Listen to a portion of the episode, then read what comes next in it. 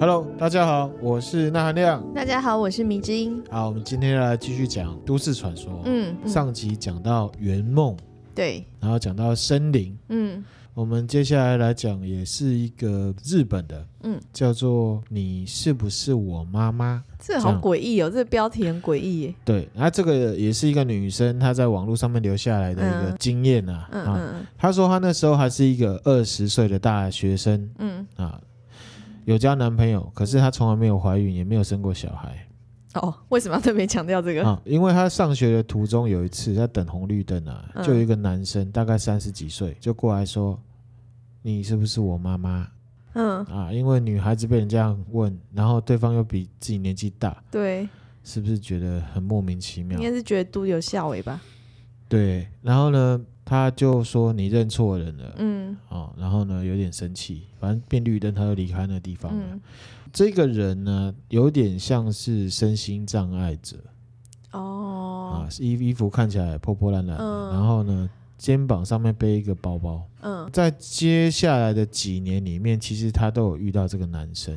哇，好，然后从那一天之后，他每天都会在那个地嗯方，然后等红绿灯的时候，他就会说：“你是不是我妈妈就是这二十岁的大学生同一直被这个男生问，就？”对对了。。然后他每次都说你搞错了啦，嗯，然后有点不爽。这久了会不爽哎，会报警吧？会想对，报可警。是因为他是身心障碍者，所以他就觉得不需要报警。这样哦，嗯有哼，可能就脑袋有问题还是怎么样的。过了不久，不知道什么时候，他会在他的学校里面出这太现。太太他可说怕：“你了是不吧？是我妈妈啊？”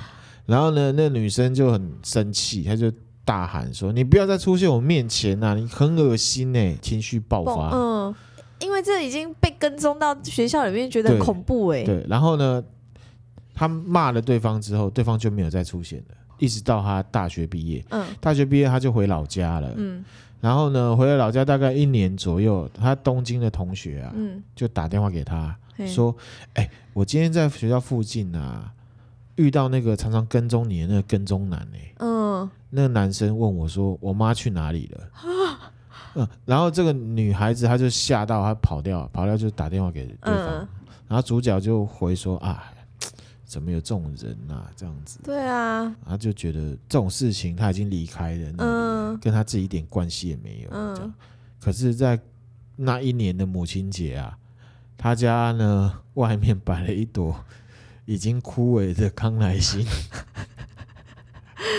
然后他心里想说：“哇靠，是那个家伙吗？”他就很害怕，他就把嗯这整个故事告诉他老伯，嗯也去报警。嗯，就去报警了。那可是因为没有找到这个人，嗯，也没有任何受害，嗯所以，呢，警察也讲实在话也没有受理啦。嗯嗯对然后他只是感到有点不安，嗯这样子。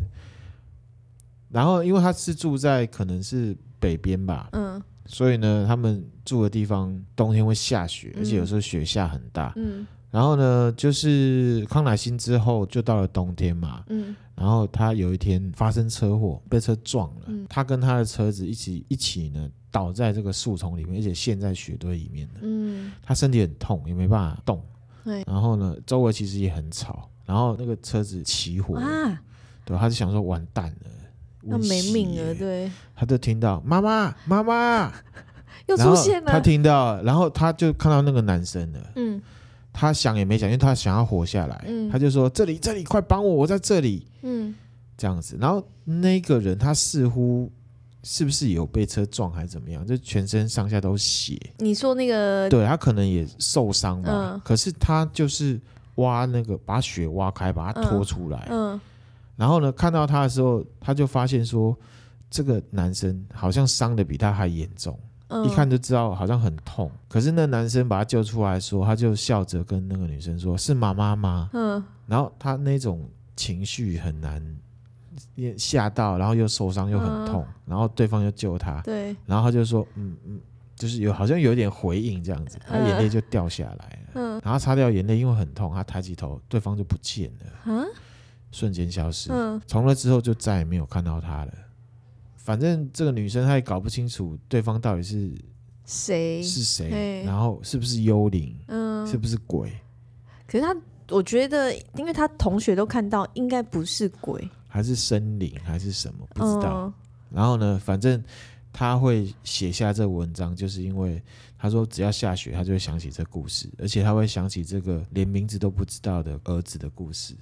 连名字都不知道儿子，对，嗯毕可竟能他还是救了他一命啊。还是所以说累世怎么样，不知道上辈子他是他儿子或者是什么，嗯，不晓得有可能，好，这或故是他的事守护灵之类的，守护神，对，这故事就是这样，有点温馨啊。有一点温馨。对啊，因为毕竟救了一被救了一命。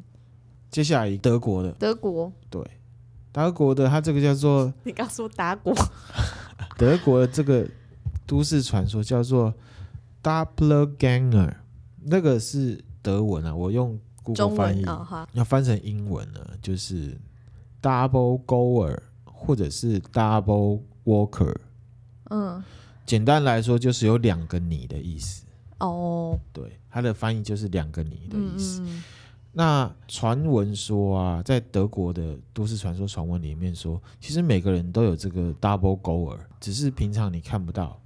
嗯，那也有传言说呢，第二个你他不是鬼魂，他是恶魔，或者是另外一个平行世界的你。嗯，那你会看得到这个 double goer 或者是 double walker，就代表你快死了，对，哇，然后呢，嗯古代有发生一些事情，都是这样，就是 double goer 出现，然后那个人就真的死了。嗯最有名的例子是英国的女王，嗯，伊丽莎白一世的时候，她有一天躺在床上啊，很惊恐的说，她看到她另另外一个自己，嗯不久以后就傲职了。嗯，诶然后，嗯哎、你说我觉得这样子，另外一个自己是不是就是等于是自己的灵魂。然后我们以前的鬼故事或者是恐怖电影都是拍说，哦，你的灵魂离开你的肉体，然后你都是从灵魂的角度看你自己的肉体，然后这是相反，就是从我自己的肉体看到我的灵魂。有可能，你知道日本之前有一个啊，好像是毛骨悚然撞鬼经吧，有一嗯集嗯是一个男生，嗯然后呢，他在生活中发现了另外一个自己的生活轨迹，嗯，然后工作好像也会代替他，然后在妈妈的面前也会代替他，对对然后对，渐渐的，对方就会说：“我已经是你，你要死了。”然后后来他就去庙里面才解决这事情，嗯就有一点像这个 double ganger 的那种感觉，嗯对。啊，然后还有一个例子是林肯总统，相传啊，嗯他被暗杀之前，你知道林肯总统是被 biang biang 嗯，暗杀死掉你会的，配枪声吗？砰砰，不会。哦好，这林肯总统他在被暗杀之前也曾经说过，他看到另外一个自己。嗯然后林肯总统他其实以历史来讲，他有一个很出名的特色，就是他还蛮诚实的，这所以以可能不是他胡扯的。哦，因为你看伊丽莎白女王一世，嗯说她看到自己不久就过世了，那可能嗯是她生病了，身体很弱。出现幻幻觉觉，对，可是林肯总统他不是生病，嗯他是被枪杀的，嗯所以也不知道怎么样。反正就是林肯总统有讲过这件事情，嗯还有其他例子。嗯好、这是我在网络上面看找到的。嗯他说，十八世纪的时候有一个俄国的凯撒琳大帝，她是一个女生。嗯好、那她在历史上就是一个非常凶狠的，就是嘖杀人如麻的狠角色。嗯他说，他有一天也看到他自己的分身。嗯，看到，然后有一天他说呢，他看到自己的分身坐在自己的王位上面，嗯哇，然后呢，他觉得对方是要抢自己的王位，嗯然后就要找人来找属下来杀他，可是当然就杀不到，因为对方都看不到。哦，别人都看不到那个对，至少这个 case 是这这样样子嗯啊嗯。重点是凯撒琳大帝没多久就死了，啊，他怎么死的？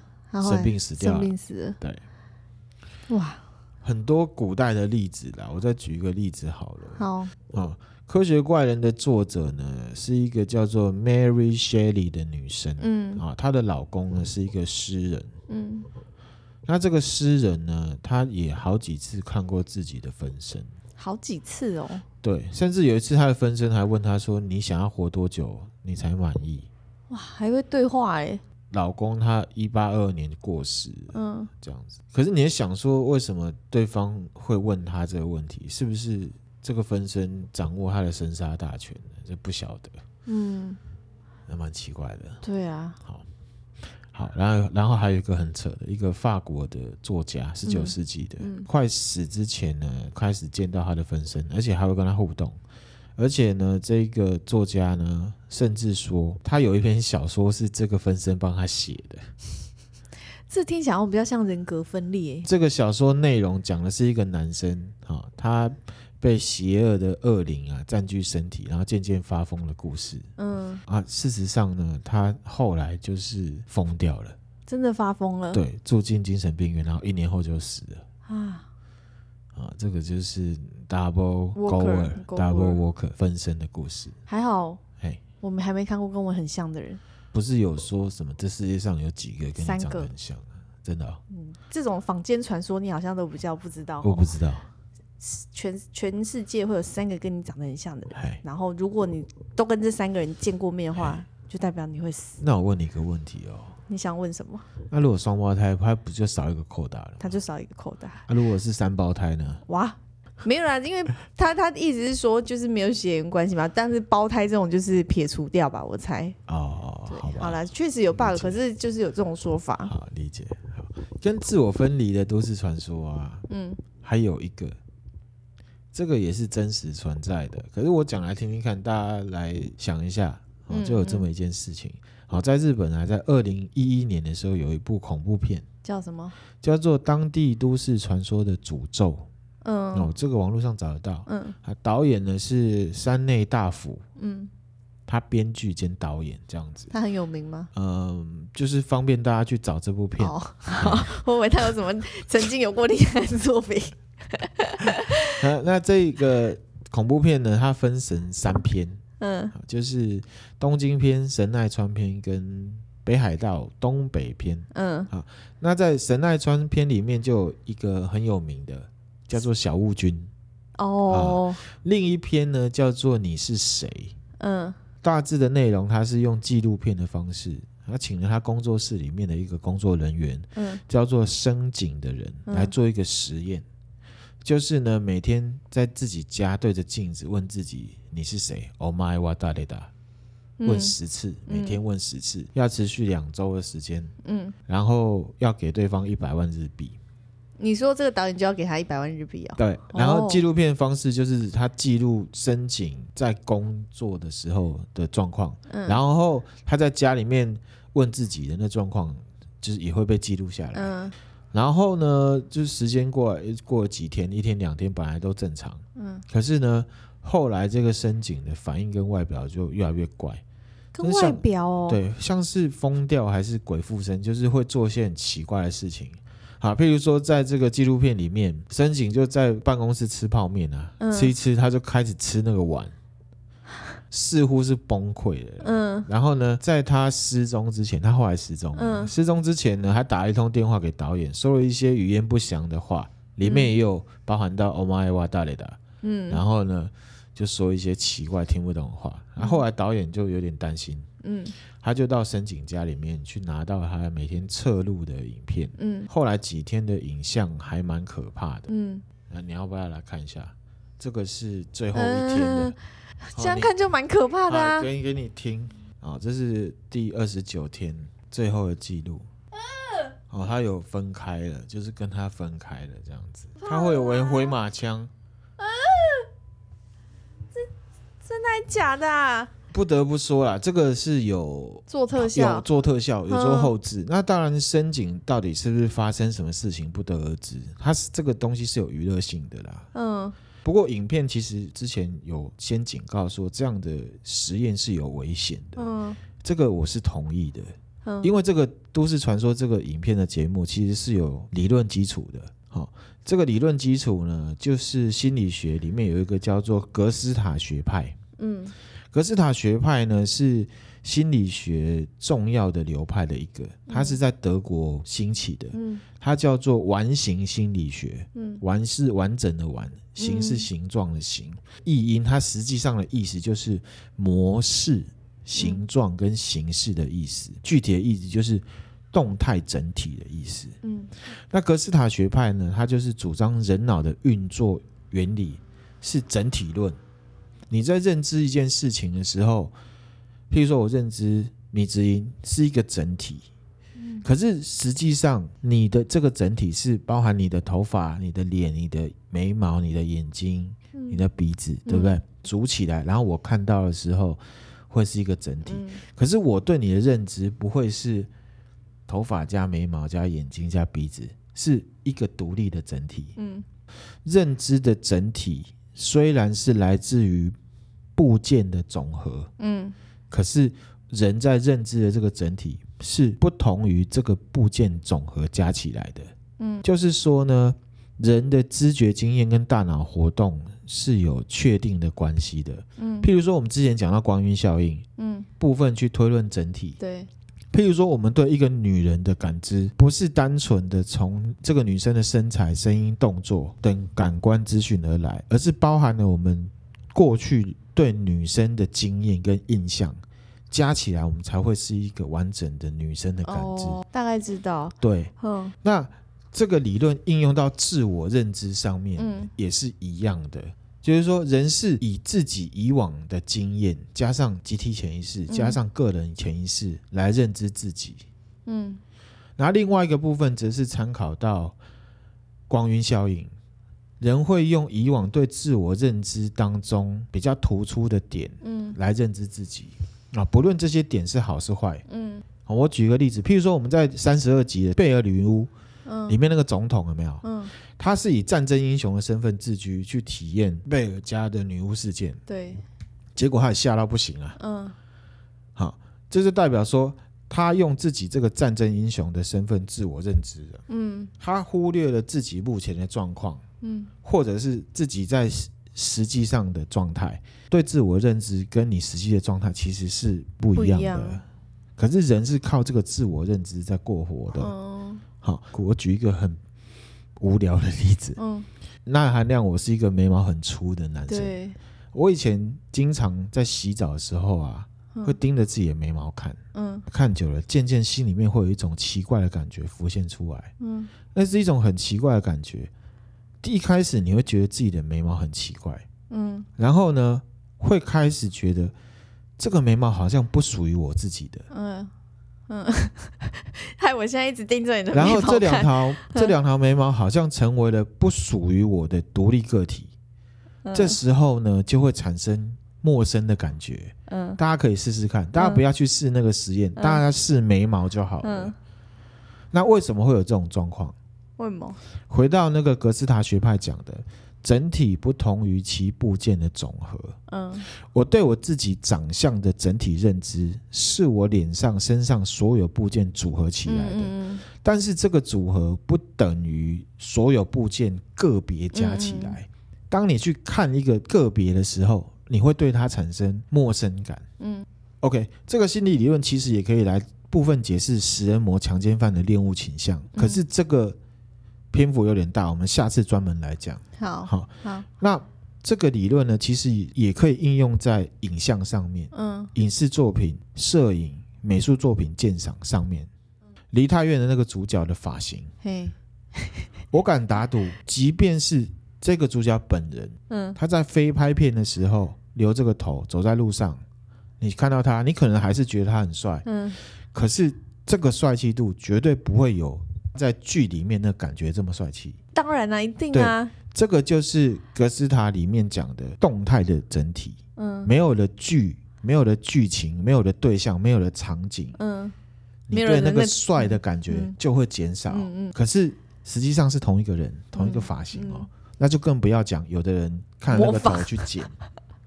有人说：“哦，你要是那个帅哥，你才有办法那么帅啊、嗯可是实际上，那对那个帅哥来讲，他是要回到那个剧情里面才有办法那么帅。对，好、这个大家看韩剧应该可以可以嗯我完理全可解以这理个格斯解塔理论的对应用。嗯 OK，还有穿搭上面也是，你有没有在街上看过有人染的很奇怪的发色，有啊很多或者是背的颜色很亮，或者是造型很怪的包包或饰品，嗯然后就会觉得，嗯，这怎么回事啊？这个嗯人、嗯其实会造成这样的原因，违背了人脑运作的原则，嗯，什么意思？整体不同于其部件的总和。哦穿搭是整体的，嗯穿搭好看是整体的，嗯可是你在买那包包的时候，你觉得那包包很漂亮，颜色很亮、很帅，你就把它搭在自己身上，你就会觉得这个东西好像会扩散到你整体的气氛嗯，围上。可是其实不一没有，其实没有，嗯那就会显得很突兀。嗯，所以穿搭其实是整体的整体的，这个就是格斯塔的那个。嗯好，那这样回到刚刚那个 Oh my w a d a l 的你这是个谁？都市传说，为什么这么做是危险的？嗯，你看着镜子里面问你自己，你是谁？你会渐渐的发现，你自我认知的自己跟镜中的自己差距越来越远，因为你开始观察到了。哦，当镜子里面的自己慢慢的在你脑中成为一个独立于你的自我认知的时候，是会产生矛盾的。对，这好像内心会有点崩溃哦。这个对你自己的心灵会造成一些不好的冲击。嗯那至于镜子里面会不会像那个影片里面自己活动，嗯我自己是觉得不会啦。嗯，啊，如果真的发生，就表示你遇到鬼，那是另外一件事情。 好，这影片我会分享在 Facebook 嗯上面。蛮可怕，大家要小对心。这个 Oh my w a d a l i d a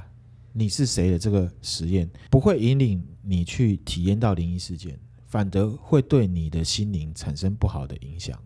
嗯，所以真的不要这么无聊去做这件事情，因为其实，在没有明显的脉络跟目的的情况下，一直问自己是谁，其实是完全没有意义，嗯，只会有一些心理冲击而已。好，今天分享的内容就到这边啦，谢谢大家。谢谢大家。那然后也呢嗯，怎么样？要按你赞说分享吗？对，可以到我们的钠含量粉丝团帮我们按赞、关注、分享，谢谢，谢谢大家，拜拜，拜拜